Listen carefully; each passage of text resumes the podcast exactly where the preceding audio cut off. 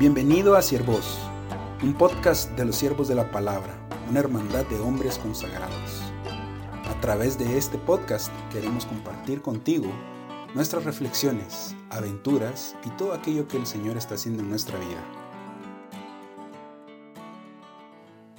Bienvenidos hermanos y hermanas a este segundo episodio acerca de las antífonas mayores. Con ustedes, la segunda antífona y una breve reflexión.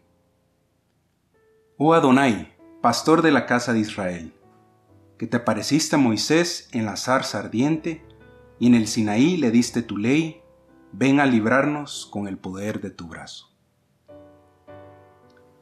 Esta segunda antífona realmente tiene muchos elementos que nos pueden ayudar a reflexionar. Empieza con un clamor Adonai, que significa mi Señor, de hecho es en el plural, mis señores, es un clamor formal, ¿verdad? A Dios. Y tiene unas imágenes muy significativas para los eh, judíos que vivieron ¿verdad? en el Antiguo Testamento la liberación del pueblo de Israel, pero creo que también para nosotros. Primero Dios es un pastor, Él es el que cuida, Él es el que guía, es el que alimenta y Él es el que apacienta. Entonces clama a Dios y le llama pastor. Y después hace referencia a que ese pastor es aquel que habló a Moisés. Moisés es una figura muy importante, el libertador. Nos recuerda a la Pascua, la liberación de Egipto, cuando estaban esclavos los israelitas en Egipto y Dios viene por medio de Moisés a liberarlos. Los conduce al monte Sinaí, al monte de Dios, donde Dios habita y donde Dios le revela a ese pueblo liberado su ley. Y creo que a veces pensamos en la ley como algo opresivo, pero la ley en este caso es el camino a la salvación. ¿Verdad? Él se reveló, vino, los rescató y les dio un estilo de vida, un camino. Ese es el Dios al que está clamando esta antífona. ¿Y qué clama? Que es la última frase, ven a liberarnos. Y ese es nuestro clamor hoy. Ven, Señor nuestro pastor, que nos querés dar un camino de vida. Ven a liberarnos.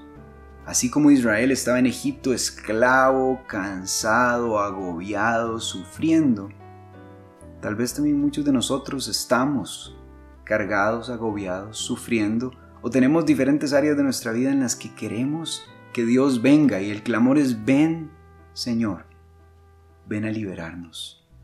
Que esa sea nuestra oración, que ese sea nuestro clamor, que esa sea la reflexión que inspire, que instruya, que guíe este tiempo de Adviento, que es un tiempo especial para clamar a Dios, para pedirle que venga, para que pedirle que nos libere, que entre con poder y rompa aquellas cosas que nosotros no podamos eh, liberar, que nos libere y que así como al pueblo que liberó de Egipto lo condujo hacia él como un pastor, que así nos, nos, nos lleve a nosotros, nos guíe como un verdadero pastor que nos dé su ley, es decir, que nos enseñe a vivir la vida que Él tiene para nosotros y que esto entonces sea nuestra fuente de gozo, nuestra fuente de paz, nuestra fuente de esperanza.